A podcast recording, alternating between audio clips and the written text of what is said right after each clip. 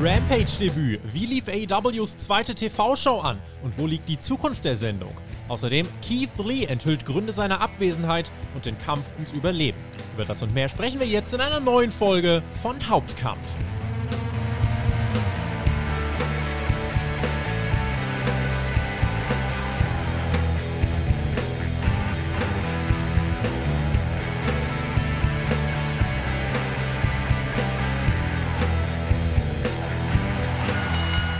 Es hört einfach nicht auf. Die Wrestling-Welt, die dreht sich schneller und schneller und schneller und schneller.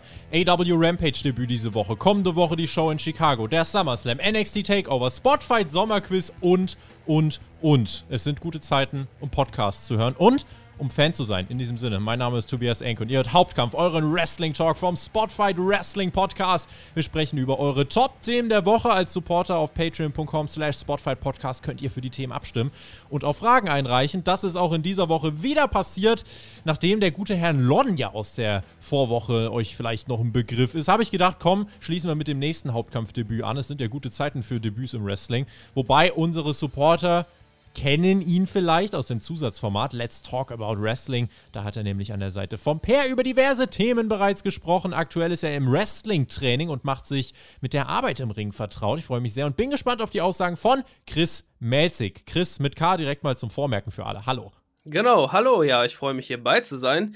Und es ist ja weniger ein Debüt als mehr ein Call-Up, würde ich sogar sagen. Wenn ich schon von Let's Talk About Wrestling hier hochgezogen werde zu Hauptkampf, ich freue mich auf die Episode und ich denke, wir haben ganz spannende Themen. So sieht's aus. AW Rampage wird uns gleich zu Beginn äh, einmal prägen. Danach sprechen wir über Keith Lee. Danach geht's um NXT und am Ende beantworten wir dann eure Fragen. Ich habe eine Frage an dich zum Einstieg, denn wenn wir jetzt mal die Möglichkeit haben, wir sprechen ja generell auch hier auf unserem Kanal, wir haben mit dem TJ und dem Mac jetzt zwei Profis äh, am Werke. Du bist ein angehender Wrestler, du bist im Training und äh, eine der Fragen, die ich mir dann immer stelle, und ich kann mir vorstellen, das interessiert die Leute auch, hat sich eigentlich deine Art und Weise, wie du Wrestling schaust, hat sich das irgendwie seitdem verändert, seitdem du selber trainierst? Macht sich das an irgendwas bemerkbar? Vielleicht kannst du uns das mal kurz beschreiben. Auf jeden Fall, also ich finde gerade bei so Moves, die man selber gelernt hat, da schaut man dann ein bisschen so, ja, wie führen die die aus? Warum ist das anders als bei uns? Und generell schaut man halt so ein bisschen anders aufs Wrestling. Aber ich denke, das ist der ganz normale Lauf. Das ist ja auch so, wenn du ganz lange WWE verfolgst, ähm, ja, ändert sich irgendwann dein Blick auf die WWE und ja, so ist das auch, wenn du Wrestling trainierst. Du bekommst einfach nochmal eine zusätzliche Perspektive und äh, mhm. ja, nimmst alles ein bisschen anders wahr. Ich rede ja auch mittlerweile doch sehr regelmäßig mit aktiven und ehemaligen Profis und das freut mich auch sehr, hätte ich vor einigen Jahren auch nicht gedacht und finde es dann immer sehr spannend. Ich bin selbst natürlich absoluter Laie und verstehe von dem, was da im Ring abgeht, natürlich nicht ansatzweise so viel wie die Profis, aber von außen drüber quatschen, das können wir ja immerhin ganz gut. Das machen wir auch heute, deswegen ist das Hauptkampf und äh, wir starten mit unserem Rampage-Blog. Wenn ihr es noch nicht getan habt, dann hört gern unsere Rampage-Review. Da hört ihr auch mein Fazit zur Show. Ich habe gemeint, das war eine sehr leicht zu schauende, eine sehr leicht verdaubare und unterhaltsame Wrestling-Show, die eben einstündig war, äh, aber langfristig bin ich der Meinung, äh, wird sie vom Niveau doch ein bisschen abfallen. Um wirklich auf eine Ebene zu kommen mit Dynamite, hätte ich mir zum Beispiel so ein paar kleine Twists gewünscht. Ja, eine andere Stage, vielleicht ein etwas verändertes, äh, verändertes Ring-Setup, da irgendwie das AW-Logo in die Mitte. Ähm, das war so mein Take. Wer das ausführlicher hören möchte, hört gerne mal in die Rampage-Review rein. Aber die spannende Frage ist, wie sieht es bei dir aus? Was war dein erster Eindruck, äh, als du Rampage diese Woche dir das Debüt angeschaut hast? Ja, also mein erster Eindruck, äh, der Gedanke, der mir so zuerst gekommen ist, ist, oha, es gibt ja wirklich sehenswerte und vor allem auch äh, Matches, die, die ja wichtig sind. Also Titelmatches on masse, das ist natürlich am Anfang immer so ein bisschen das, was so als Zugpferd agieren soll. Ähm, an was mich das so ein bisschen erinnert hat, ist äh, WWE Superstars von früher. Ich weiß nicht, ob du dich daran noch erinnerst. Erstes Match CM Punk gegen, boah, gegen wen war das? Oder es war auch bei WWE Main Event gab es doch auch mal das erste Match von CM Punk gegen Sheamus oder sowas war das. WWE-Titelmatch oder so ja, da, da bin ich mir auch gar nicht mehr sicher, welches Match es war, aber da ähm, äh, weiß ich noch, es gab früher zum Beispiel Matches vom Undertaker bei WWE Superstars. Ähm, jetzt muss man halt nur aufpassen, dass äh, es weiterhin gut geführt wird und nicht so einen Verfall hat wie Superstars. Mhm, das ist dann eben die große, große Frage und der große, die große Herausforderung. Einer der größten Pluspunkte für mich, äh, einstündig. Also es ist schon krass, äh, ne, wie so eine einstündige Show sich wegschauen lässt, ne? Auf jeden Fall. Ja, das ist vor allem, wenn du, wenn du jetzt noch äh, Raw etc. verfolgst, dann ist es halt, glaube ich, schon ganz erfrischend, wenn du auch mal eine Show hast, die einfach in einer Stunde ganz genüsslich irgendwie beim Essen oder so weggesnackt werden kann. Mhm. Deswegen, also das äh, ist der größte Pluspunkt der Sendung, auch einer der größten Unterschiede selbstverständlich zu AEW Dynamite. Wenn wir auf die Show selber schauen, wir sprechen natürlich gleich noch drüber, wie die Zukunft dann aussehen könnte. Ähm, wenn wir auf die Show selber schauen, du hast die Titelmatches angesprochen. Im ersten Match stand der Impact World Title auf dem Spiel zwischen Christian Cage und Kenny Omega. Und äh, viele haben mit einer Titelverteidigung gerechnet. Der Alex und ich, wir haben in der Dynamite Review schon gesagt, na, also eigentlich wäre so ein Titelwechsel natürlich natürlich jetzt auch mal ganz spannend. Äh, und das wäre ein ganz smarter Move. Und äh, wenn wir uns äh, jetzt mal eben kurz anhören, das kann ich euch jetzt mal eben einspielen, wie die Crowd vor Ort reagiert hat. Dieser Titelwechsel hat überrascht, aber der hat die Leute richtig abgeholt, wie wir jetzt hören können.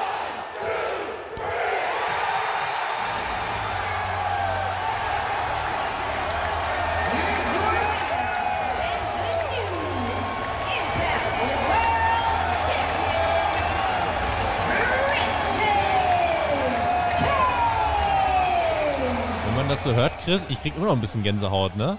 Ja, auf jeden Fall. So Pops ist man ja im heutigen Wrestling auch eher seltener gewöhnt. Schon stark. Also, ich habe mit dem Alex äh, in der Review drüber geredet, die Crowd, wie die da abgegangen ist, das war schon richtig, richtig nice. Ähm, das Match selber, auch du hast es jetzt gesehen, gerade auch wieder mit dem Blick als äh, Wrestler, der äh, selber jetzt äh, im Training ist. Christian Cager für mich jemand, der einfach aus so vielen Kleinigkeiten so viel rausholen kann. Der muss, der weiß genau, was sein Körper noch kann und macht wirklich das Allermeiste draus. Er zieht die Leute richtig ins Match rein und mit so kleinen Aktionen erreicht er so viel. Und hier in diesem Match, dieser Titelgewinn für ihn, ähm, ja, also das Match selber an sich war für mich ein absoluter Klassiker, um ehrlich zu sein. Ja, auf jeden Fall. Ich finde auch, dass äh, Christian hat das sehr gut gemacht. Wie du schon sagst, er macht halt aus dem, was er noch kann, irgendwie das Beste. Und äh, man muss halt aber auch dazu sagen, ne, Kenny ist so als Worker, glaube ich, so ziemlich der beste Gegner, den du gefühlt haben kannst, also ein Vollprofi. Und ähm, ja, bei Christian merkst du einfach, dass er 20 plus Jahre auf dem Buckel hat und gefühlt schon mit jedem in jeglicher Konstellation gecatcht hat. Und äh, ja, die beiden zusammen, also hab mir schon gedacht, dass das ein ziemlich ansehnliches Match wird. Und äh, man muss sich jetzt auch mal anschauen, äh, es kräht ja kein Hahn mehr irgendwie danach, von wegen, oh, ein Ex-WWEler hat jetzt Kenny zunichte gemacht. Das liest man ja auch einfach gar nicht mehr, weil es ja unterm Strich, und ich meine, die Reaktionen bestätigen das ja, weil es so gut gemacht war, dass sich jetzt gerade keiner mehr irgendwie für den WWE-Christian interessiert. Alle reden über den AEW-Christian, über den ja jetzt angehenden Impact-Christian. Und äh, ich finde eben, das war auf vielen, vielen Ebenen smart gebuckt, weil ich glaube, Christian wird so ein bisschen der Überbringer des Titels zurück an Impact ähm, und es hat natürlich trotzdem gleichzeitig auch den Effekt, dass diese Paarung bei All Out zwischen Kenny und Christian, wo viele gesagt haben, ja gut, das ist jetzt so ein Überbrückungs-Main-Event, hätte es auch bei einer großen Dynamite bringen können. Ähm, jetzt hat das auf einmal noch eine Würze bekommen, denn jetzt hat Christian den World Champion gepinnt. Kenny hat jetzt, was weiß ich, seit wie vielen Monaten das erste Mal wieder einen Pin schlucken müssen und äh, diese Story ist deswegen für mich smart gebuckt und ganz ehrlich, wenn man, wenn man das ein bisschen weiter spinnen möchte, es kommen ja auch äh, am Montag kommen ja bei uns auch die Predictions für 2022. Da habe ich das äh, Szenario nicht bedacht, aber wenn ich das jetzt so sehe, denke ich mir, okay, Kenny ähm, verliert jetzt gerade mal alle seine Titel, dann kommt All Out, er besiegt Christian mit Kratzen und Beißen und dann hat er nur noch diesen einen World Title von AEW. Das letzte, was ihm bleibt. Er wird immer grausamer, er wird immer paranoider und dann irgendwann im Herbst, vielleicht auch im Winter, out of nowhere kommt der Hangman zurück, der jetzt gerade ja eine Pause macht, weil er Papa wird, gönnen wir es ihm. Dann kommt der Hangman zurück und nimmt Kenny das letzte Stück, was er hat, schickt Kenny in eine lange Pause, denn ich glaube, der äh, hat auch äh, einen Körper, der viel tragen muss im Moment. Hat er jetzt auch das Match gegen Andrade heute Nacht noch um den Triple A-Titel. Also ja, so viele Möglichkeiten, die äh, jetzt offen stehen. Und ähm, ich habe es auch in der Rampage-Review gesagt, macht den Haken an den Belt Collector und drückt ein bisschen auf die Tube beim Erzähltempo. Das ist, denke ich, mit Rampage gelungen und äh, hat für einen, so können wir es, denke ich, auf jeden Fall festhalten, Chris, äh, für einen sehr starken Auftakt in AEWs neue TV-Show geführt. Auf jeden Fall. Und der Pop so einen guten Pop zu erzeugen, direkt beim ersten Match von der Show, ist, denke ich, auch was, an was man sich noch sehr lange erinnern kann. Was sagst du zum Körper von Kenny? Glaubst du, der äh, freut sich auf die Pause? Es ist ja schon krass, auf welchem Niveau der die ganze Zeit abliefert. Jetzt Rampage, dann äh, heute Nacht gegen Andrade. Äh, wie, wie, ist das nach so einem Training? Ich meine, da merkt man wahrscheinlich auch so, dass der Körper sagt, ui, hast mich ganz schön auf die Bretter geschickt, äh, wenn du dann nochmal überlegst, was Kenny dann alles macht. Also schon nochmal mehr Respekt, den man dann hat, ne? Auf jeden Fall, ja. Du bist nach einem normalen Training, wo du, ich sag mal, nur ein paar Bumps machst und ein paar Moves einsteckst, bist du schon ziemlich K.O. Also ich will mir gar nicht vorstellen, wie das ist, wenn du, wenn du drei, viermal die Woche 20 Minuten Matches workst, so wie Kenny das gefühlt momentan macht, wenn er da in Mexiko rumhüpft und bei Impact etc. Also ich glaube, dass der Mann schon ordentlich K.O. ist und das wäre der perfekte Zeitpunkt, um Hangman dann in Richtung Herbst, Winter dem Titel zu geben. Lass uns zurückkommen zu Rampage selber. Auch was die Quoten angeht, äh, habe ich auch in der Review schon gesagt, alles über 800.000 sehe ich als Erfolg. Warum? Nun, schaut euch die Quoten der Dynamite-Shows an, die am Freitag in diesem Zeitslot liefen während der NBA Finals. Ich habe mir die Quoten nochmal rausgesucht. 526.000, 462.000, 587.000, 552.000. Jetzt in der Regel gerade Dynamite äh, am Mittwoch wieder doppelt so viele Zuschauer. Also wenn man dann jetzt mit Rampage bei 800.000 liegt, liegt, wäre das schon ein ganz dickes Ausrufezeichen, finde ich, für diesen Sendeplatz Freitag 23 Uhr. Davor läuft ja auch SmackDown und eine Taktik von AEW könnte sein, Wrestling-Fans nach SmackDown mit einer dritten Stunde Wrestling-Produkt abzuholen und die Fans zu AEW zu bringen. Ist die Frage, Chris, kann das funktionieren? Was meinst du? Ich glaube schon, dass das funktionieren kann bei ganz krassen Hardcore-Fans. Ich habe aber auch so ein bisschen die Befürchtung, dass sich die Zuschauerschaft dann Freitag splitten wird. Also ich glaube, es wird dann die eingeben, die sagen, okay, ich höre SmackDown und die anderen, die sagen, ich höre AEW, weil äh, nicht jeder so ein Hardcore-Konsument ist. Äh, aber das bringt, bringt eine gute Konkurrenz auf jeden Fall zwischen den beiden wieder rein. Ähm, wo ich dann glaube, dass SmackDown verlieren und AEW eventuell sogar gewinnen kann. Das ist ein spannendes Szenario auf jeden Fall man muss jetzt natürlich gucken, dass, ey, also SmackDown läuft halt auf Fox. Fox ist ein äh, riesiger Sender äh, und TNT ist halt eben nicht ansatzweise so groß. Also äh, Fox läuft auf über 100 Millionen Haushalten, TNT bei 90 Millionen. Insofern, ähm, ja, das muss man dann natürlich mit einfließen lassen in die Bewertung. Und äh, die Ratings natürlich für diese Rampage-Ausgabe sind von großem Interesse. Die gibt es dann äh, aber erst am Montagabend frühestens. Äh, dann äh, haben wir die ersten Zahlen vom Kabel-TV. Es kann sein, dass wenn die Quoten wirklich herausragend sind, äh, dass TNT die schon vorher vom Provider, das müsste dann Nielsen sein, die die Ratings raushauen, ähm, dass man die davon schon bekommt, aber dann wären es wirklich äh, krass, also wirklich heftige Zahlen, davon gehe ich eigentlich ehrlich gesagt nicht aus.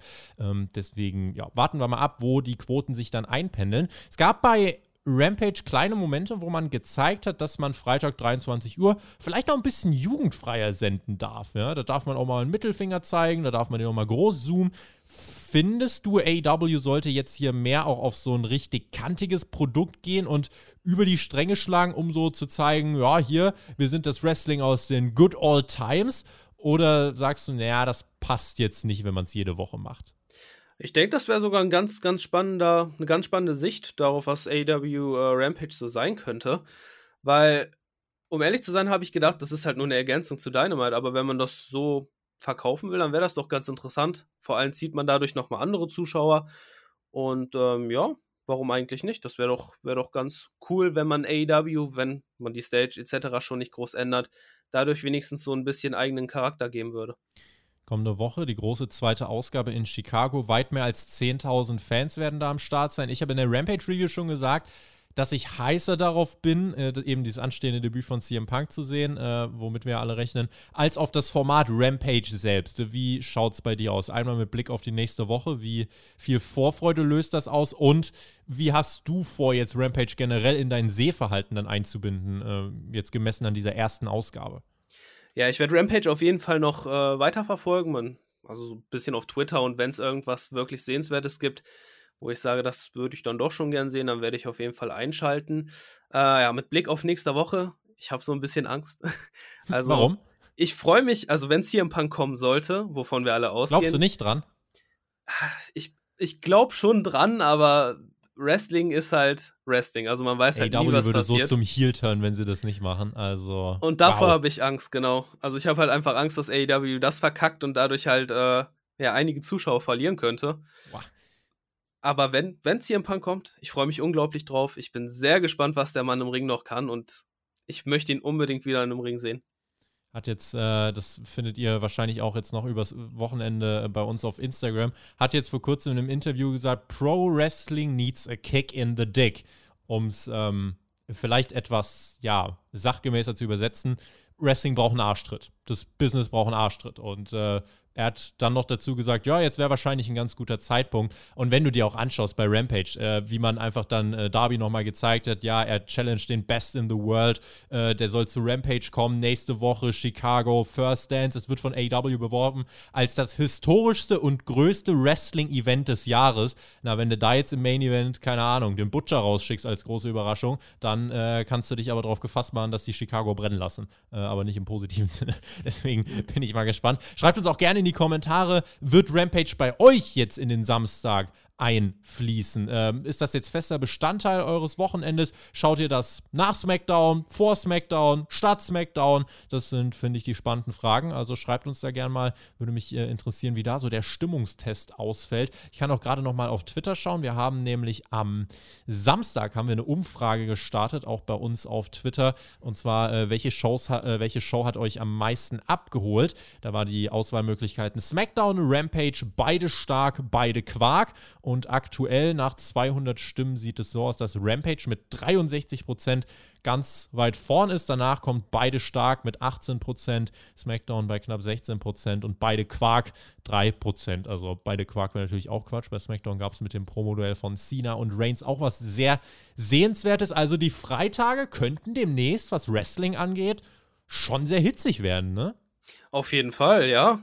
Äh, man muss ja auch sagen, SmackDown ist denke ich mal, für alle so die beste WWE Weekly, wenn man es so sehen möchte. Und von daher, es könnte eine sehr hitzige Zeit werden. Mhm. Schreibt uns auch, welche Wünsche habt ihr noch für Rampage? Abschließend äh, für den Blog noch an dich die Frage, wo genau und wie willst du Rampage präsentiert sehen? Wie würde diese einstündige Show dich wirklich wöchentlich dazu kommen, äh, dich wöchentlich dazu bekommen, dass du sagst, ich muss einschalten und dass es ein Pflichtprogramm wird? Jetzt jede Woche einen Titelwechsel bringen, wird schwierig. Und jede Woche so eine starke Atmosphäre zu kreieren wie im Opener wird auch schwierig. Aber gibt es trotzdem Punkte, wo du sagst, ja, also wenn das Produkt sich in die und die Richtung entwickelt, dann könnte ich mir wirklich vorstellen, dass das ein festes Samstagsprogramm für mich wird. Ja, natürlich. Äh, wenn, die, wenn die ganzen Stories so gut implementiert sind, dass äh, Matches dadurch entstehen, die ich unbedingt sehen will, also wenn es Wrestler gibt, die vielleicht exklusiv bei Rampage sind, dann würde ich auf jeden Fall einschalten. Beispielsweise ein CM Punk, wenn er jetzt sagt, Sie, ihr seht mich jeden Freitag bei Rampage, dann würde ich Boah. natürlich einschalten. Ähm, aber ja, ich denke, gerade Stories und gewisse Wrestler sind dann doch schon das, was mich am meisten äh, zu Rampage ziehen werden. Und eventuell spezielle Matches. Ich weiß ja nicht, mhm. was Rampage so vorhat. Äh, an, weiß nicht, nicht nur Titelmatches, aber auch vielleicht so Matches, die gewissen Hintergrund haben, die aber vielleicht keinen Platz auf den anderen Cards haben. Mhm. Da lasse ich mich überraschen, aber das, das würde mich dann doch schon freitags vor den Bildschirm ziehen. Vielleicht wird man da eben auch die Stars einsetzen, die manchmal einfach nicht mehr in Dynamite reinpassen, aber für Dark und Dark Elevation auch zu verschwendet sind, wie ein Jungle Boy, manchmal auch ein Darby Allen, der nicht zu Dynamite reinpasst. Selbst Leute wie John Moxley passen nicht in jede Dynamite-Ausgabe oder ein Cody oder was weiß ich. Also ich habe es in der Rampage Review so formuliert, dass ich glaube, langfristig wird Rampage das Aufbauformat für die großen Namen. Ähm, man muss einfach gucken, auch wie funktioniert die Abhängigkeit von Dynamite, wie äh, funktioniert da das Zusammenspiel, werden Stories bei Dynamite für Rampage aufgebaut, werden Stories bei Rampage für Dynamite aufgebaut. Das sind einfach die Punkte, daran wird sich jetzt äh, zeigen, was ist genau der Platz von Rampage. Ich sehe aktuell Rampage ähm, unter Dynamite, aber vor Dark und Dark Elevation. Und langfristig, glaube ich, wird das auch der Platz sein. Eine gleichwertige Show zu Dynamite, weiß ich nicht. Ähm, da, da ist man, finde ich, nicht, nicht auf dem äh, Weg dahin. Muss man auch gar nicht sein, aber einfach, um auch die Breite des Rosters besser auszunutzen, äh, weil das Roster ist für äh, die zwei Stunden Dynamite einfach deutlich zu groß und um da auch nicht alle bei Dark und Dark Elevation einfach reinzuklatschen, kann Rampage schon so ein, ja, Dark Premium Produkt werden. Und da werden wir in den nächsten Wochen einfach mal gucken, äh, in welche Richtung sich das entwickelt. Auch nächsten Samstag gibt es bei uns die Review zur Show aus Chicago und danach werden wir mal fleißig beobachten. Machen wir weiter mit unserem zweiten Block und da geht es um einen Mann, den ja, hätten wir zum Beispiel gern im Royal Rumble beobachtet 2021. Dort haben wir ihn aber nicht gesehen. Seit äh, Ende Januar ist er nämlich verschwunden gewesen. Die Rede ist von Keith Lee. Der kehrte jetzt vor wenigen Wochen bei Raw überraschend zurück, traf da auf Bobby Lashley in der Nähe seiner Heimat, äh, wurde dort besiegt, besiegt in der Folgewoche dann meine ich Karrion Cross und dann haben sich alle gefragt, was ist denn da los? Keith Lee hat einen Tweet veröffentlicht und hat gemeint, ja, ich werde euch meine Geschichte erzählen und das hat er gemacht im Laufe der Woche. Am Donnerstag war es, meine ich, kam ein Video, in dem er erzählt hat, was ist passiert. Das ist sechs, sieben Minuten lang. Und er hat dort einfach geschildert, im Januar war es so, äh, ich habe mich mit äh, Covid-19 angesteckt, das dann wahrscheinlich an meine Freundin weitergegeben, Mia Yim, beide wohnen ja zusammen und deswegen hat auch sie den Royal Rumble verpasst. Im Februar hat er die Info bekommen, äh, es gibt auffällige Blutwerte, äh, da stimmt was nicht und kurz darauf wurde eine mögliche Herzmuskelentzündung diagnostiziert. Und das führte für Keith Lee zu sehr beängstigenden Zeiten. Er hatte Todesangst. Er konnte keine großen Anstrengungen unternehmen, hatte bei jeder, bei jeder Aktion, wo er äh, selbst im Alltäglichen, im Haushalt, wo er, äh, ja, wenn es wahrscheinlich schon um Treppensteigen geht, hat er Angst gehabt, scheiße, was ist eigentlich, wenn mein Herz jetzt überanstrengt wird? Und er hat gesagt, drei, vier Monate hat er jetzt wirklich um sein Leben kämpfen müssen. Und dann hat er vor einigen Wochen tatsächlich aber wieder die ärztliche Freigabe bekommen. Die Entzündung war auskuriert, ist wieder äh, in den Griff bekommen. Die Blutwerte werden jetzt ständig überwacht. Und jetzt ist er wieder zurück.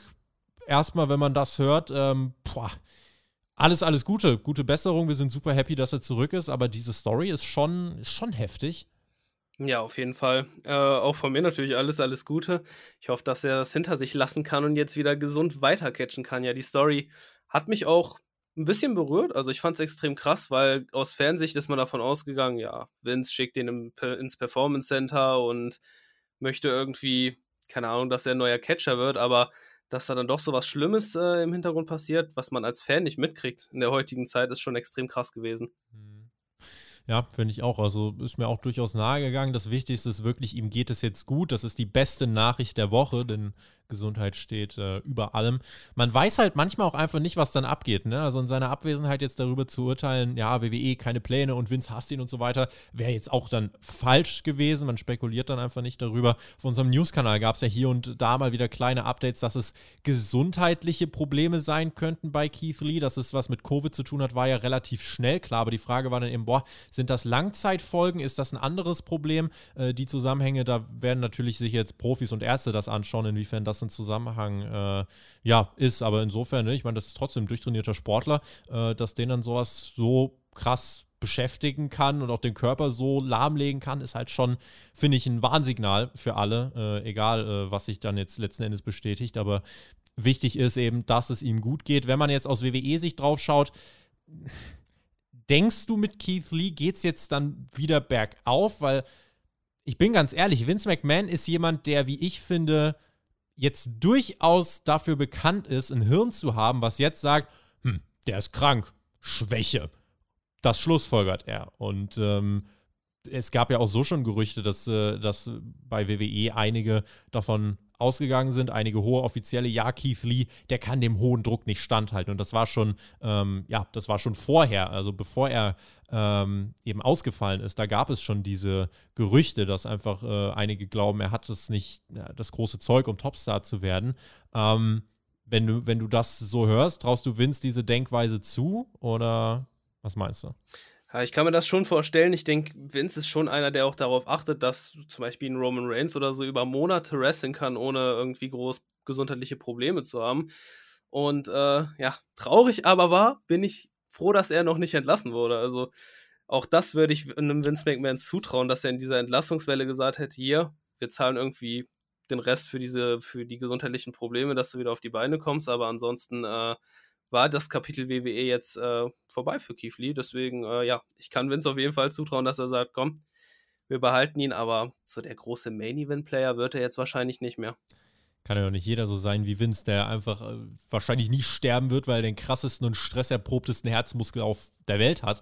Äh, aber es ist halt ein, ist ein sensibles Thema. Ich sag mal so, ich denke auch ohne die Herzmuskelentzündung ähm, wäre Keith Lee jetzt in diesen fünf Monaten, sechs Monaten nicht zum Topstar geworden. Also schaut euch ganz einfach mal an, wie er damals gegen Reigns in der Survivor Series präsentiert worden ist. Ja, Im Jahr darauf beim Rumble durfte er sich mit Brock Lesnar anlegen und dann geriet das alles irgendwie so ein bisschen ins Stottern seit seinem offiziellen Aufstieg. Äh, ja, ich meine, klar, der durfte da schnell, ich glaube, Randy Orton war es besiegen äh, in sechs Minuten bei einem Pay-Per-View, aber dann liefert er sich ein, zwei Ausrutscher bei Raw. Dann gibt es die Diskussion um sein Outfit, der generische Theme-Song.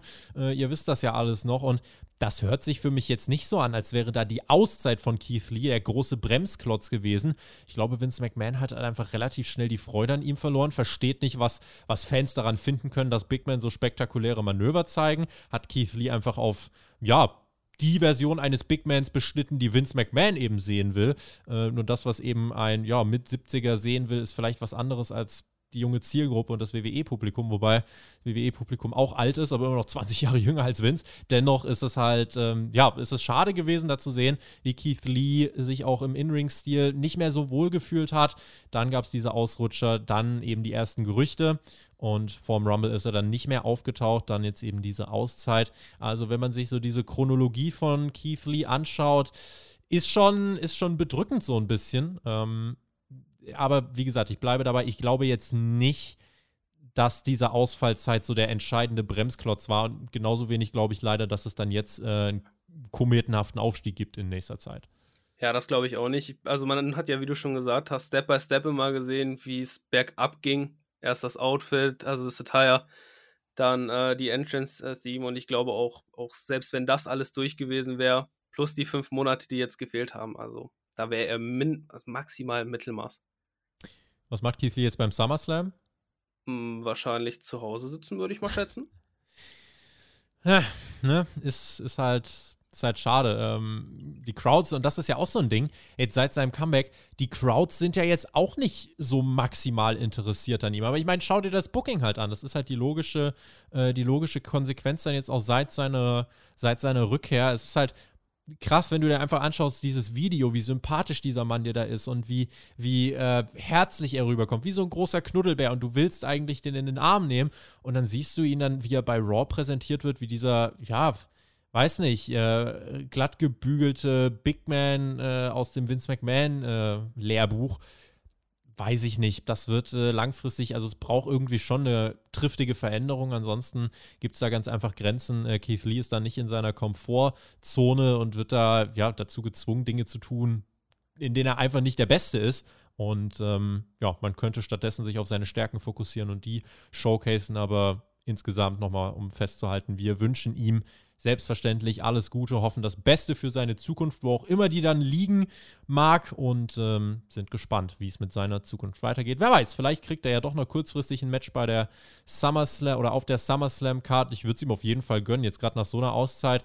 Ähm, boah, ich könnte mir schon vorstellen, wenn da 40, 50.000 im Stadion dir applaudieren, dann auch anerkennen vielleicht, äh, wie, du, wie du gekämpft hast, äh, wenn man das richtig erzählen würde, ist halt, ah, wenn man so drüber nachdenkt, ist halt schade, ne? Weil so viel Potenzial dann eigentlich fast schon wieder drinsteckt und zu sagen, hey, komm, äh, der, der Typ ist so liebenswert, so könnten wir ihn auch in den Shows präsentieren. Ah, schade. Auf jeden Fall. Ja, ich wünsche ihm auf jeden Fall auch, dass er wieder, wieder auf die Beine kommt und alles wieder soweit gut ist. Äh, ja, ansonsten soll er äh, beim SummerSlam gegen Karrion Cross um den NXT-Titel antreten. Warum eigentlich nicht? Äh, scheint ja jetzt Teil des Main-Rosters zu sein und dann hättest du beide irgendwie ein Match gewürfelt.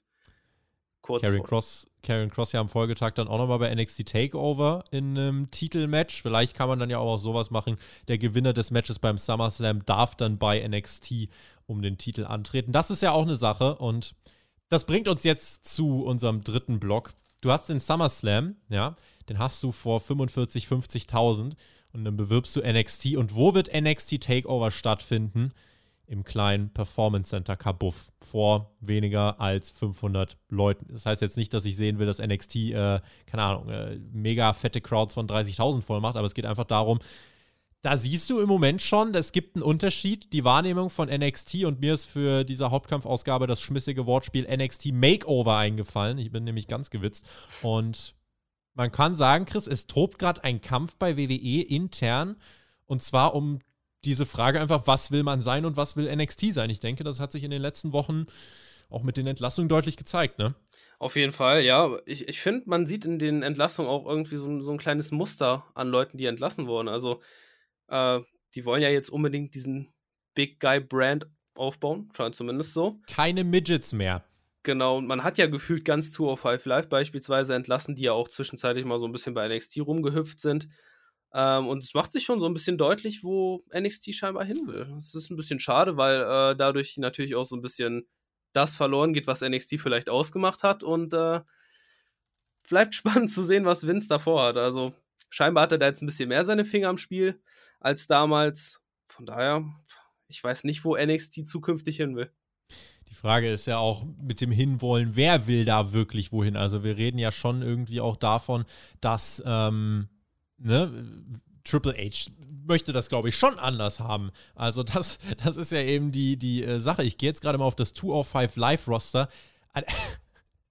Das ist halt echt krass. Wenn ich auf das 205 Live-Roster gehe, ne, sehe ich hier fünf Superstars und einer davon ist Nigel McGuinness. Und das ist ein Kommentator. Das ist gerade 205 Live, ja, um das einfach mal festzuhalten. Also selbst da wurden gerade ja auch äh, Leute entlassen, die waren bei NXT und bei 205. Äh, das NXT-Roster ist, ist größer, auf jeden Fall.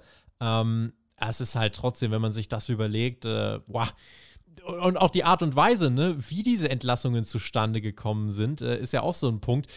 Wenn wir vielleicht mal kurz aufklären wollen, wie kam es denn überhaupt dazu? Äh, was ist denn jetzt gerade dieser interne Machtkampf, den wir ansprechen?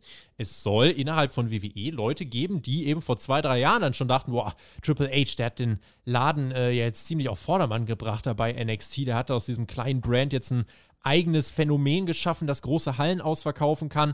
Wenn der jetzt weiter so erfolgreich ist, puh, und dann noch diesen Mittwochskrieg gewinnen gegen AEW. Nicht, dass wir dann unsere Jobs verlieren. Der macht ja Dinge anders, als Vince das macht. Dann können wir ja nicht einfach nur noch Ja sagen, wie wir das bei Vince machen. Und genau diese Leute sollen es jetzt sein, die Triple H intern anzählen und sagen, Tja, dieser Mann hat den Wednesday Night War verloren. Wir haben es euch gesagt, der taugt nicht. Der hat allein gegen AW verloren und jetzt steht AW deswegen so gut da. Eine vorsichtig gesagt wilde Argumentation, Chris. Ja, auf jeden Fall. Äh, ich denke, das ist auf jeden Fall auch die falsche, falsche Sicht, wie man das sehen sollte, weil ähm, wenn man einfach mal anschaut, wo NXT eigentlich herkommt, ne? Weil früher war es ja so eine Art Game Show, die eine Stunde lief und dann, keine Ahnung, musstest du da Fässer durch die Gegend tragen und so. Und wo Triple H das dann über die Jahre hingebracht hat, das ist halt schon beachtlich. Und ich denke auch, dass wenn du, wenn du NXT von vor zwei Jahren, vor drei Jahren mit der Gargano Champa Fede etc. heute nämlich so weiterführen würdest, äh, dann hätten tatsächlich einige bei der WWE keinen Job mehr. Und ähm, ja, es ist schwer zu sagen, was da intern abgeht. Ich kann das so als Außenstehender gar nicht so richtig nachvollziehen, mit welchen Beweggründen man da Triple H jetzt so die, die Macht wegnimmt und sagt, äh, es ist vielleicht doch nicht so richtig, was er da tut. Leute haben halt Angst um ihre Jobs und wollen, dass alles so bleibt, wie es schon immer war. Also dann auch, also ganz einfach mal äh, die, die, Argumentation, um die komplett mal zu entkräften, Triple H hat die komplette Schuld dafür. Äh, Guckt euch mal bitte an, wie die Entlassungen letzte Woche abgelaufen sind. Wir wissen mittlerweile relativ sicher, dass äh, Triple H und Shawn Michaels erst davon erfahren haben, als die Superstars schon entlassen worden sind. Die Anrufe kamen wohl von John Laurinaitis, der äh, die Leute dann entlassen hat. Und äh, die Entscheidung, sie zu entlassen, kam von Vince McMahon. Also auch an alle, die jetzt sagen, Tony Khan will NXT, äh, äh, Tony Khan, Nick Khan will NXT ausmisten. Äh, das ist auch nicht richtig. Also der WWE-Präsident hatte damit auch nichts zu tun. Das war eine reine Entscheidung von Vince McMahon. Äh, auch einfach, um zu zeigen, äh, ja, was er davon hält. Ja, dass das da unten eben und das ist ja die Moral, die dann auch jetzt bei NXT vorgeherrscht äh, haben soll am Mittwoch bei der TV-Show äh, im Performance Center. Die Moral soll richtig weit unten sein. Man fühlt sich dann eben nicht mehr ernst genommen. Und äh, gerade wenn du dir anschaust, Leute wie Bronson Reed, ein Triple H und ein Shawn Michaels, die da gerade bei NXT mit am meisten machen, die hätten noch Pläne mit dem gehabt. Ja, der wurde eigentlich gerade frisch auch in ein Programm gesteckt. Dann natürlich Karrion Cross, klares Beispiel. Guckt ein Triple H sich den an. Ja, das ist ein unbesiegter Monster-Champion bei, bei NXT geht er einmal zu Raw und wird in zwei Minuten von Jeff Hardy besiegt. Äh, ich glaube nicht, dass Triple H da irgendein Mitspracherecht hat. Ja, und dann sitzt Triple H da und äh, jetzt äh, soll er dann angeblich der sein, der äh, schuld daran ist, dass der Wednesday Night War verloren worden ist. Also, das ist, äh, ja, ist halt Hanebüchen an den Haaren herbeigezogen. Wobei ich natürlich auch sagen muss, klar, Triple H zuletzt auch das ein oder andere Mal mit komischen Aussagen aufgefallen. Ja, ihr erinnert euch, schaut WWE und hinterfragt sich, ansonsten geht halt woanders hin ich glaube, der Mann ist vielleicht auch einfach ein bisschen genervt. Und wenn ich jetzt ganz ehrlich bin, Chris, ich kann es ihm auch nicht verübeln. Mhm. Ja, ich auf jeden Fall auch nicht. Ich meine, du versuchst irgendwie das Beste rauszuholen und dann kommt da so ein Vince und schmeißt irgendwie die Leute raus, die du gerade versuchst aufzubauen. Ja, es ist schon ein bisschen übel. Also ich kann auch Triple H verstehen, wenn der dann denkt, oh, ich kann ja eh nicht so wirklich das ausleben, was ich mir vielleicht als, als Vision für NXT vorstelle. Dann kann schon mal die eine oder andere fragwürdige Aussage auch getroffen werden. Ähm, ja, Triple H ist da auf jeden Fall, denke ich, auch nicht der Schuldige, sondern das ist dann eher so ein, ja, hier hast du halt deine drei, vier Catcher, dann mach damit, was du kannst und wenn ich will, dann nehme ich ihn dir halt wieder weg. So ein Machtgehabe von Vince McMahon. Mhm. Alles richtig gemacht hat Triple H sicher auch jetzt nicht in seiner Zeit, aber wenn du dir jetzt eben anschaust, wie es da mit NXT gerade ja aussieht und wie dann wirklich scheinbar intern die Auffassung ist, dieser, dieser äh, Entwicklungsbrand hat versagt äh, und muss umgeworfen werden. Da, ja, weiß nicht, ist schon bitter, wenn du dir einfach anschaust, äh, was für Zeiten NXT hinter sich hat. Du hast die Gargano-Champa-Feder angesprochen. Aber es war, ich erinnere mich noch genau an diesen Podcast, den ich damals gemacht habe mit Jonathan, äh, kurz bevor NXT und AW im TV gestartet sind, als ich gedacht habe, und auch das äh, so formuliert habe, NXT, das kann sehr kritisch werden langfristig, weil NXT aus diesem funktionierenden Rhythmus einfach rausgebracht wird. AW hat von hier auf gleich diese zwei Stunden TV-Show gehabt. Hat vorher irgendwie mit Fight for the Fallen, Fighter Fest und All Out mal eben noch drei Pay-Per-Views gezeigt im Abstand von, ich glaube, sechs, sieben, acht Wochen. Und dann haben die ihre wöchentliche TV-Show mit zwei Stunden gehabt. NXT war den Rhythmus gewöhnt. Takeover, sechs Ausgaben tapen, vielleicht nochmal dann ein zweites Taping und dann nächstes Takeover. So, und dann hast du äh, viermal im Jahr, vielleicht fünfmal im Jahr ein Takeover und ansonsten die Ausgaben sind dann immer getaped und äh, du musst schon die Storylines wissen. Ähm, es steht eigentlich das Programm dann schon nach dem Takeover fest fürs nächste Takeover und so weiter und so fort. Und da konntest du das einfach vor dich hin bucken, hast du es auf dem Network gehabt, keinen Druck, was Quoten angeht. Und am Ende sind einfach geile Takeovers bei rausgekommen. Und jetzt, dann ist NXT ins TV gegangen und es gab diese Competition. WWE hat sich ausgesucht, NXT gegen AEW zu setzen. AEW wollte nie am Mittwoch laufen, die wollten eigentlich immer Friday Night Dynamite haben. Ähm, jetzt sind sie dann eben an dem Mittwoch gelandet. Äh, WWE hat gesagt, gut, dann NXT ins TV. Also die haben gesagt, wir nehmen den Kampf auf, weil Vince gesagt hat, ja, komm, diese, diese Company, die, die weisen wir in die Schranken mit NXT. Tja, und dann musste NXT sich eben umstellen. Zwei Stunden im TV, das hat gemündet in Hotshot-Booking, in komischen Entscheidungen, äh, mal natürlich auch in starken Shows. Klar, äh, da, das ist ja trotzdem auch was, was mal Interesse generieren kann, so Hotshotting. Aber langfristig führt es eben dazu, dass äh, das Interesse an deinem Brand sinkt. Und genau das ist das, was wir bei NXT jetzt erlebt haben.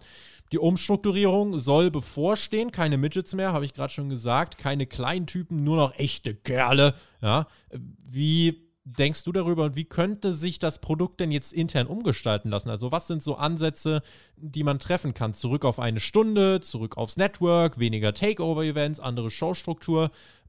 Wovon, wovon gehst du aus und was würdest du dir vielleicht auch wünschen, um NXT ja wieder in eine ähm, andere Schiene zu bringen? Ja, also ich würde, glaube ich, damit anfangen, die Show wieder auf eine Stunde zu kürzen.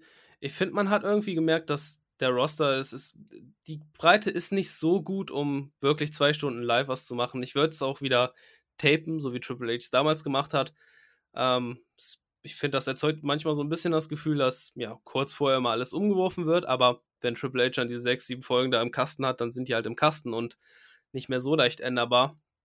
Deswegen wären das, glaube ich, zwei Punkte, die ich so zurückholen würde, um die Show wieder so ein bisschen in den Aufschwung zu bringen. Ähm, ich fand es auch gut, dass es nicht im TV lief. Ich finde diese direkte Konkurrenz zu Dynamite tut NXT nicht wirklich gut. Ähm, weil das splittet ja dann. Der eine guckt halt Dynamite, der andere guckt NXT und ähm, ja, hierbei ist halt NXT der klare Verlierer, aber auch es liegt natürlich auch daran, dass AEW einfach komplett abliefert. Ja, und was äh, die Wrestler angeht, das ist ganz, ganz schwierig. Also, was mir bei NXT immer gefallen hat, ist, dass du so ein, du hattest so einen bunten Kader, du hattest von allen Charakteren irgendwie etwas, du hattest so ein Beispielsweise jetzt ähm, Alistair Black, der da war, der konnte aber auch gegen den Carrying Cross antreten und es bringt ja eine schöne Dynamik, wenn du verschiedene Wrestler hast und die auf eine Card stecken kannst. Mhm. Ähm, jetzt, also jetzt einen Roster zu bilden, wo wirklich nur noch Big Guys, nenne ich es mal, rumlaufen, äh, das weiß ich nicht. Das hätte vielleicht vor 30, 40 Jahren gut funktioniert, aber ich glaube nicht, dass das im heutigen TV für die Wrestling-Fans attraktiv ist. Schreibt uns auch gern, welche Änderungen wären für euch für NXT so ein Grund, wo ihr sagen würdet, ey, dann würde ich wieder einschalten. Es ist eine Qualität da. Das Ding ist, es trainieren auch, was weiß ich, wie viele Menschen im Performance Center, die da theoretisch auch noch debütieren könnten. Und es ist jetzt nicht so, dass NXT äh, das Problem hat, dass keine Leute da sind, die man pushen kann. Also da sind gerade Leute wie irgendwie Samoa Joe und trotzdem noch Johnny Gargano, Adam Cole, wobei Adam Cole jetzt vielleicht auch auf dem Weg ins Main Roster ist, aber es gibt da trotzdem einfach mehr als genug. Ähm, Stars, die sich aufbauen lassen würden, wenn man denn wollen würde. Aber wenn die natürlich dann, keine Ahnung, gerade wenn dir als Fan erzählt wird, ja, die arbeiten letzten Endes dafür, dass sie vielleicht auf einen Call-Up hinarbeiten und dann werden sie hochgeholt und äh, in 80 Prozent der Fälle wird es dann eben nicht so gut. Also ich glaube, was haben wir? Also Matt Riddle und äh, Damian Priest wären jetzt mal so zwei Beispiele, wo wir jetzt wieder sagen können, ey, da war es letzten Endes dann eigentlich doch ganz gut gelaufen, finde ich. Sollte man auch einfach mal ansprechen. Nicht immer alles ist scheiße, aber der Großteil, ja, schau die Leute an wie Karrion Cross und so weiter. Äh, da muss man schon sagen, hat dieser Ausflug ins Main Roster nicht so wirklich was bewirkt. Die sind dann ziemlich in der Versenkung verschwunden äh, und haben da ein bisschen einfach was vom Momentum eingebüßt. Deswegen ja, ist es eine Sache, die muss man weiter beobachten und ich bin gespannt, was sich da tut, wann sich da auch was tut. Es gibt jetzt das Takeover nächste Woche Sonntag und dann mal gucken. Der Vertrag mit dem TV-Sinne, mit dem USA Network, der läuft noch bis zum Herbst, ist meines Wissens nach noch nicht verlängert. Insofern schauen wir mal, was dort von WWE geplant worden sein könnte. Und damit machen wir auch hier ran den Haken und starten mit unserem letzten Blog. Und das sind ganz äh, ja, traditionsgemäß die Fragen, die könnt ihr stellen bei patreon.com slash Spotify Podcast, sage ich gern nochmal, so wie Marzipano das getan hat. Er hat uns geschrieben, CM Punk wurde ja gehypt wie verrückt, obwohl es nie eine offizielle Ankündigung gab. Jetzt sagt er angeblich, es sei Brian Danielson gemeint mit Best in the World und nicht er. Sollte CM Punk nicht debütieren, wie groß wäre der Schaden, wenn man überhaupt von Schaden sprechen kann für AEW? Zieht Danielson genauso? Fragezeichen. Chris, gebe ich so an dich weiter. Ich glaube, der Schaden wäre enorm. Äh, das haben wir ja vorhin schon so ein bisschen angeschnitten. Also ich glaube, der Schaden wäre enorm. Ähm, CM Punk nicht zu bringen, wäre das wäre eigentlich, wenn man so sagen will, eine Katastrophe. Also Daniel Bryan hat man die letzten Jahre ja immer noch im, im Ring gesehen und ich glaube auch, wenn es unbedingt will, bekommt der Bryan noch mal vor die Kameras. Ähm, aber CM Punk ist, es ist wieder so ein bisschen was anderes. CM Punk mit dem ganzen Hass gegen die WWE und der Aussage, ich werde nie wieder für die WWE antreten. Es ist so ein bisschen was anderes und wenn du den wirklich zu AEW bekommst, also ich glaube, das wäre noch mal um einiges krasser als Daniel Bryan, obwohl natürlich beide extrem krass wären, aber äh, die Enttäuschung wäre bei mir jedenfalls sehr, sehr groß, weil ich jetzt eigentlich schon davon ausgehe, dass CM Punk da sein wird. Ich habe auch äh, zum Alex jetzt schon ein paar Mal gesagt, weil der ist sich auch noch nicht ganz sicher. Wenn du da jetzt, also du musst dir vorstellen, haben sich jetzt 14.000 Leute ein Ticket gekauft, weil sie das Debüt von CM Punk sehen wollen. Ja, und nur das Gerücht um CM Punk, und es ist das Gerücht um CM Punk. Mir kann keiner sagen, dass die Leute Tickets für Rampage gekauft haben. Die Leute haben ein Ticket für das CM Punk-Debüt gekauft. Es hat ja auch keiner die Tickets für die Dark und Dark Elevation Tapings davor gekauft, kann mir auch keiner erzählen. Und Deswegen, du musst CM Punk bringen. Wenn du CM Punk nicht bringst, sind die Leute richtig sauer. Wenn du stattdessen Daniel Bryan bringst, sind die Leute, glaube ich, vielleicht nicht so sauer. Die werden auch reagieren, aber die werden Daniel Bryan halt auspfeifen, weil, also, und das ist ja, was ist denn das für ein Szenario? Du bringst Daniel Bryan, den Yes-Man rein, den sympathischsten Typen, den es da irgendwie auch mit gibt im Pro Wrestling, und die Leute pfeifen ihn aus, weil er nicht CM Punk ist. Das ist ja auch unfair. Deswegen, ähm, ja, und auch die Aussage von CM Punk, dass er nicht gemeint ist. Das ist CM Punk, ja. Ich kenne den Typen, was heißt, ich kenne den Typen, aber ich studiere den Typen jetzt seit, was weiß ich, 2012 oder so. Ähm, und das, das ist genau sein Spiel. Er hat ja auch gesagt, ja, ich mache ja gerade ein bisschen Werbung für äh, meine, meine Serie, meinen Film, den ich da gedreht habe. Da habe ich ja auch nächsten Freitag was in Chicago. Ja, mal gucken, was ich dann sonst noch so mache. Das ist genau, genau sein Ding. Ihr werdet nächste Woche, wenn dann äh, hoffentlich Cult of Personality ertönt, äh, dann werdet ihr wissen, dass er mit euch gespielt hat. Wird AEW Schaden nehmen, wenn er nicht kommt? Naja, im Endeffekt hat man jetzt nichts bestätigt, das ist klar, aber ganz ehrlich, gerade auch wenn du dir Rampage anschaust, ich habe es in der Review dann auch so gesagt, wie kann man bitte sagen, dass CM Punk auftreten wird, ohne zu sagen, dass CM Punk auftreten wird, genauso wie AW es gemacht hat. Darby Allens Anspielungen, dann diese Show als krass historisch bezeichnen, The First Dance, ja, als Anspielung, dann hast du, äh, ja, ganz einfach auch diese CM Punk-Chance, auf die groß gefilmt wird. AEW weiß genau, was sie da machen und äh, vor allem habt im Hinterkopf, hat Tony Khan, äh, hat Tony Khan dementiert, dass äh, Brian Dennison und CM Punk in Verhandlungen mit, WWE, äh, mit AEW stehen. Nein, er hat keinen Kommentar gegeben. Er hat gesagt, dazu möchte ich nichts sagen, dazu kann ich euch leider nichts sagen. Hat Tony Khan was gesagt, als es darum ging, wird Adam Cole gerade mit AEW in Verbindung gebracht? Tony Khan hat sofort gesagt, er hat Adam Cole kein Angebot unterbreitet und Adam Cole ist gerade nicht auf dem Weg zu AEW.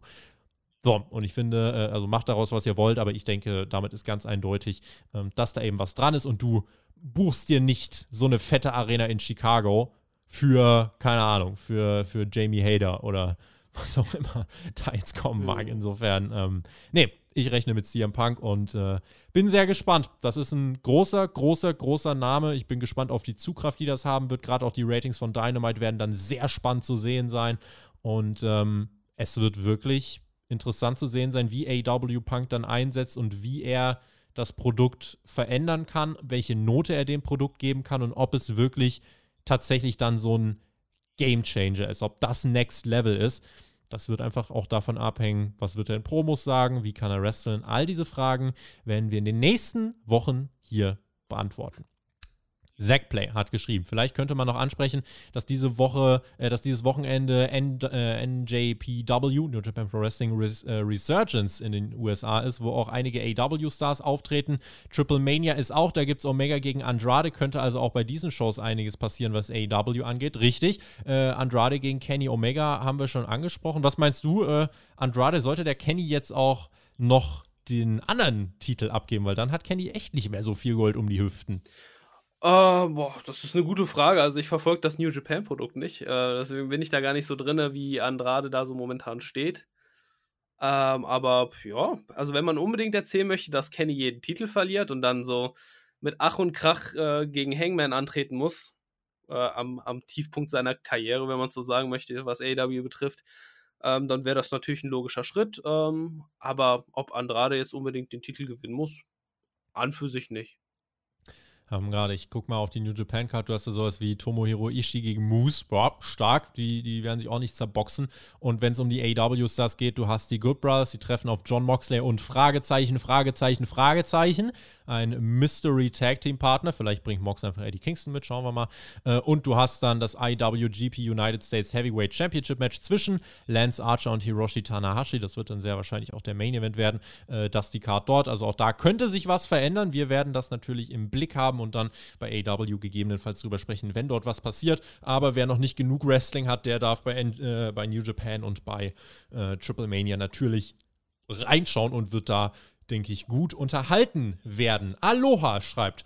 Sollte man einen der beiden Neuankömmlinge bei AW, Klammer auf, Punk oder Brian, nicht lieber als Heel debütieren lassen, eventuell auch gleich mit einem neuen Stable, dass beide einfach nur als Babyfaces debütieren, stelle ich mir persönlich als ein wenig eintönig vor meinst du dazu? Ah, ich glaube, das wird ganz schwierig, weil äh, der Pop ziemlich krass sein wird, wenn die rauskommen. Aber wenn du einen unbedingt als Ziel bringen würdest, wollen würdest, dann würde ich CM Punk, glaube ich, als Ziel rausbringen. Ähm, ich weiß nicht, seine Heal. Wird halt in Chicago nicht funktionieren. Ja, natürlich. Der kann den Leuten den Mittelfinger zeigen, wie er will, gerade bei Also deswegen glaube ich, äh, dass das unrealistisch ist. Die Leute wollen Punk und Brian erstmal feiern. Und wenn die das wollen, äh, du siehst bei Britt Baker, die ist auch ein absoluter hier, wenn die Leute die feiern wollen, dann feiern die die. Ist halt so. Das stimmt. Ja, das kannst du dann in den folgenden, folgenden Wochen irgendwie aufbauen, wenn die wieder on Tour sind und nicht unbedingt in Chicago mit CM Punk.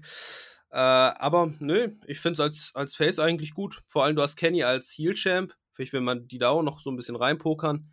Ich weiß ja nicht, ob der Hangman-Plan unbedingt jetzt schon fest ist. Aber ja, ich würde die als, als Face erstmal bringen. Je nachdem, wer kommt Hannes hat uns geschrieben, wie erklärt ihr euch, dass Stars wie Reigns und Cena kontroverse Promos ohne Skript halten dürfen und die Verantwortlichen das einfach so absegnen, obwohl sie wissen müssen, dass solch kontroverse Sätze gedroppt werden? Warum gibt man dieses Vertrauen nicht an Leute wie Big E, Kevin Owens, Riddle oder Rollins? Man scheint sich ja der Vorteile von kontroversen Promos durchaus bewusst zu sein. Vorbehalten bleibt dies aber anscheinend nur den Allstars und Roman Reigns. Der Hannes spricht natürlich unter anderem auch darüber, John Cena hat eine ziemlich deutliche CM Punk-Anspielung gemacht in seiner Promo gegen Roman Roman Reigns, hat gesagt, er wird sich den Titel schnappen, über die Barrikade springen, vielleicht noch einen Luftkuss verteilen und äh, dann ja durchs Stadion äh, hinfort sprinten. Hätte noch gefehlt, dass er sagt, den Titel werde ich dann in meinen Kühlschrank neben die Pepsi stellen. Äh, genau das hat CM Punk nämlich gemacht, als er 2011 gegen Cena in der All-State Arena in Chicago den WWE-Titel genommen hat. Ähm, ja, diese Anspielung, äh, die war cool und auch die, äh, wie smart sie war, das muss jetzt jeder selber entscheiden. WWE lädt ja auch gerade irgendwie vier, fünf Videos hoch, Best of CM Punk auf seinem Kanal, wo man sich auch fragen kann, was ist denn da eigentlich gerade schief? Ähm, aber Punkt ist, ja, diese Promo von Reigns und Cena, die war richtig stark. Die liegt, das liegt auch daran, dass äh, Cena, wenn er Freiheiten hat, richtig abliefern kann. Und wenn du mich fragst, Hannes, warum dürfen das die anderen nicht? Einfach weil das für Vince und Co., das sind nicht die großen Stars. Und es muss immer darauf geachtet werden, und es gibt nur wenige Ausnahmen, aber Ausnahmen bestätigen die Regel. Keiner darf größer sein als die Marke. WWE will, dass niemand größer ist als die Marke. Und wenn du jemandem kein Skript gibst, besteht die Möglichkeit, dass er selber overkommt und selbst Dinge passieren, die du nicht kontrollieren kannst. WWE will kontrollieren. Wer ist over? Wie over ist jemand? Und in Leuten wie Big E, Kevin Owens, Riddle und so weiter, auch Rollins, sieht man nicht so viel, dass man sagen kann, die dürfen sich selber komplett overbringen, die dürfen mit dem Werkzeugkasten operieren, den wir ihnen zur Verfügung stellen, mehr nicht. Und Reigns und Cena, die sind eben gestanden, die dürfen auch so ihr großes Match verkaufen. Und ich glaube, ein anderer Punkt war auch einfach, ich weiß nicht, ob du mir zustimmst, der Aufbau von Reigns und Cena war jetzt noch nicht so krass. Dieses Promo-Duell hat es schon nochmal gebraucht, um das anzufeuern. Ja, auf jeden Fall. Das sehe ich auch so. Vor allem eine Woche vorm SummerSlam. Also wir haben jetzt noch eine Go-Home-Show und dann, dann war es das ja schon. Und ich finde, die hat nochmal gut Wind reingebracht. Mhm, deswegen, ja, was meinst du noch generell dazu? Äh, was glaubst du, warum äh, Big E, Owens, Riddle und so weiter, warum die keine Promos halten dürfen? Wie erklärst du dir das, um im Wortlaut von Hannes zu bleiben? Ja, kurz und knapp ist einfach, Vince ist ein Kontrollfreak und ich glaube, der weiß genau, wo er seine Charaktere sehen möchte. Und ja, dementsprechend ist es dann, denke ich mal, künstliches Kleinhalten wie du schon sagst, damit die einfach nicht overkommen, weil ansonsten könntest du einen Kevin Owens rausschicken und der haut dir jede Woche die krassesten Promos raus und wäre dann wahrscheinlich ganz woanders. Gibt es eine logische Erklärung, warum ich als Company nicht möchte, dass meine Stars overkommen? Ach, gibt's nicht, aber ich glaube, äh, Vince hat da schon seine eigenen Gründe. Ich weiß ich glaub, nicht. der hat einfach Angst, seitdem The Rock und so weiter, seitdem die dem abgehauen sind, seitdem hat er einfach panische Angst, dass er einen Hollywood-Star wieder verliert. Ja, das, das kann natürlich sein. Und es gibt ja Leute, die Potenzial hätten, guter Schauspieler in Hollywood zu sein. Die gibt es durchaus. Machen wir weiter. Die letzte Frage, die kommt von Tom und er möchte wissen, Tobi, als Fan von Baron Corbin, wie findest du, äh, aber auch Chris, seine aktuelle Entwicklung? Wie denkst du über den Kofferklau? Ich habe ja, glaube ich, letzte Woche bei Hauptkampf schon drüber gesprochen, dass äh, Baron Corbin aktuell auf jeden Fall unterhaltsamer ist als vorher. Das Einzige ist, die Storyline ergibt grundsätzlich keinen Sinn. Warum ist der Mann arm, wenn er jede Woche gebucht wird? Wie funktioniert das? Das verstehe ich als einziges nicht. Ansonsten ist es natürlich äh, ganz, ganz putzig umgesetzt und der Kofferklau, äh, der hat jetzt Big E bei SmackDown den Koffer weggenommen, aber nicht gewonnen, sondern einfach nur geklaut. Ähm, ja, vielleicht läuft er so wie bei Cena. Vielleicht muss er jetzt einfach den Vertrag im Koffer, muss er den jetzt unterschreiben und dann ist es sein Koffer. Das wäre ja lustig. Ui, ja, das wäre lustig. Ja, ich weiß mhm. ja nicht. Hm. Ich bin ja schon noch so ein bisschen dafür, dass äh, ja, der, der den gewinnt, vielleicht auch das Titelmatch bekommen sollte. Aber Corbin macht das momentan ganz lustig, ist äh, unterhaltsamer als die ganzen letzten Jahre irgendwie zusammengesehen und von daher kann man machen, auch wenn natürlich die Logiklücke entsteht, dass der Mann jede Woche gebucht wird und hm, mit Rolexen auf Instagram vor ein paar Wochen noch unterwegs war. Also, hm, und die zweite Frage, die noch an dich gestellt wird, explizit, Chris, in welchem Thema im Sommerquiz hätte Tobi keine Chance gegen dich und bist du wieder am Trainieren und wenn ja, wie läuft es? Bin gespannt auf eure Antworten. Gruß Tom, liebe Grüße auch an dich, Tom, danke für die Fragen. Chris, wie sieht's aus? Wo, wo stehst du im Training und gegen, in welcher Kategorie hättest du eine Chance gegen mich im Sommerquiz?